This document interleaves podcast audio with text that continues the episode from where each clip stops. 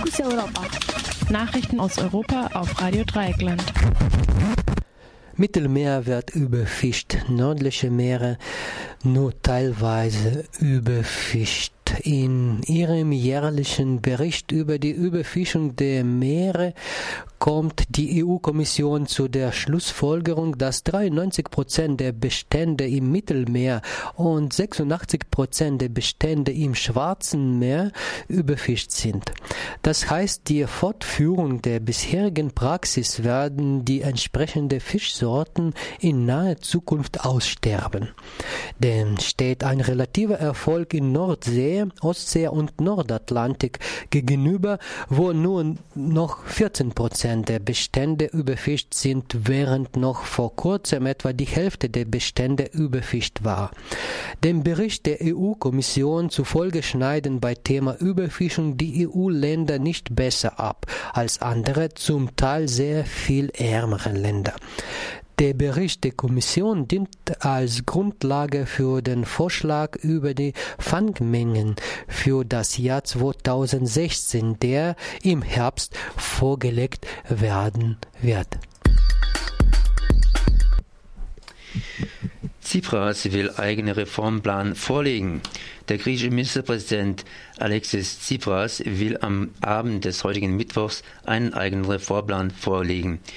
Das meldete am Morgen verschiedene Medien unter Berufung auf Regierungskreise in Athen.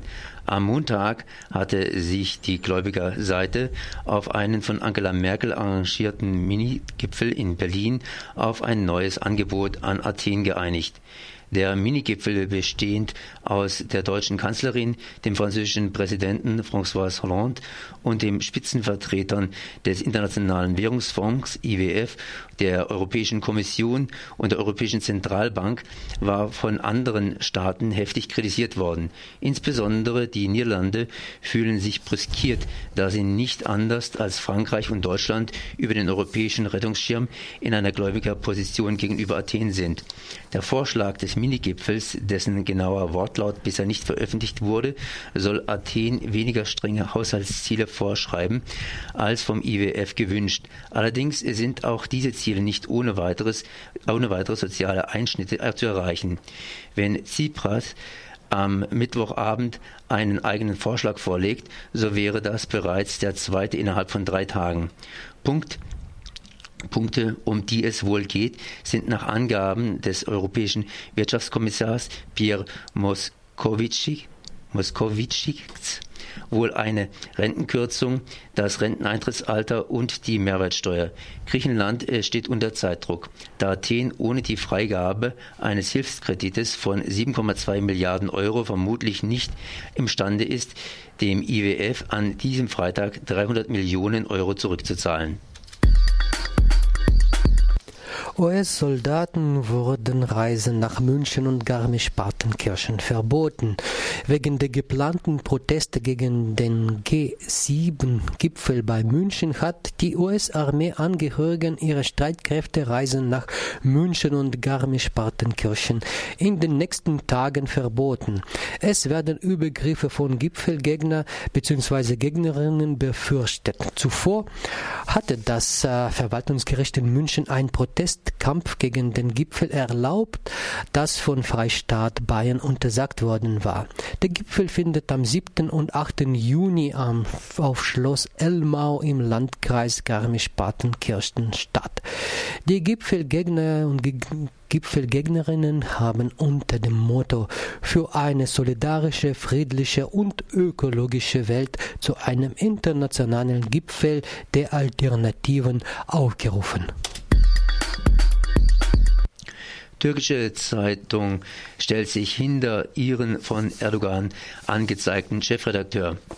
Der Anwalt der türkischen Zeitung Cumhuriyet hat die Strafanzeige des türkischen Staatspräsidenten Tayyip Erdogan gegen ihren Chefredakteur Can Dürdan als unlogisch zurückgewiesen. Can Dürdan hat sich über ein Publikationsverbot hinweggesetzt und Bilder von Waffen veröffentlicht, die der türkische Geheimdienst an radikale Islamisten in Syrien geliefert haben soll.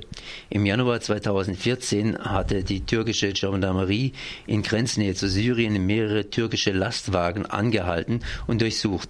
Die Lastwagen wurden von Mitarbeitern des türkischen Geheimdienstes MIT begleitet. Dabei sollen die Aufnahmen entstanden sein. Der MIT unterstand in dieser Zeit Erdogan als damaligem Regierungschef persönlich gegen den Staatsanwalt, der die Durchsuchung angeordnet hat, und gegen die beteiligten Gendarmen wurde ein Verfahren wegen Terrorismusverdachts eingeleitet. Über den Vorgang wurde ein Publikationsverbot verhängt. Noch vor wenigen Tagen hatte Erdogans Pressesprecher erklärt, die Türkei liefere überhaupt keine Waffen nach Syrien. Nach der Veröffentlichung der Fotos wurde die Echtheit der Fotos einerseits äh, bestritten und andererseits sagte Erdogan im staatlichen Fernsehen, dass es sich zwar um Waffen gehandelt habe, dass diese aber zum Schutz der turkmenischen Minderheit in Syrien bestimmt gewesen seien. Ebenfalls im Fernsehen drohte Erdogan Can Dürdan schwere Konsequenzen an. Erdogans Anwalt hatte nun eine Strafanzeige erstattet. Unter anderem warf er Can Dürdan Zusammenarbeit mit Terroristen vor. Außerdem wird Can Dürdan im Erdogans äh, Strafanzeige die Verbreitung unwahrer Nachrichten, Geheimnisverrat und Beeinflussung der Justiz zur Last gelegt. Der Anwalt der Zeitung hat nun geantwortet, dass die Durchsuchung von Angehörigen der türkischen Gendarmerie und nicht von Terroristen vorgenommen wurde. Der Geheimnisverrat beziehe sich auf den Inhalt einer bisher nicht vorhandenen Anklageschrift. In ihrer heutigen Ausgabe weist die Zeitung auch darauf hin, dass laut der offiziellen Statistik der Türkei im Jahre 2014 für rund 350.000 Dollar Waffen nach Syrien geliefert wurden. Der Empfänger, so die Zeitung, könne wohl kaum das mit der Türkei verfeindete Regime gewesen sein. Geheimdienstkontrolleure verlangen ultimativ Einsicht in der BND-NSA-Zusammenarbeit.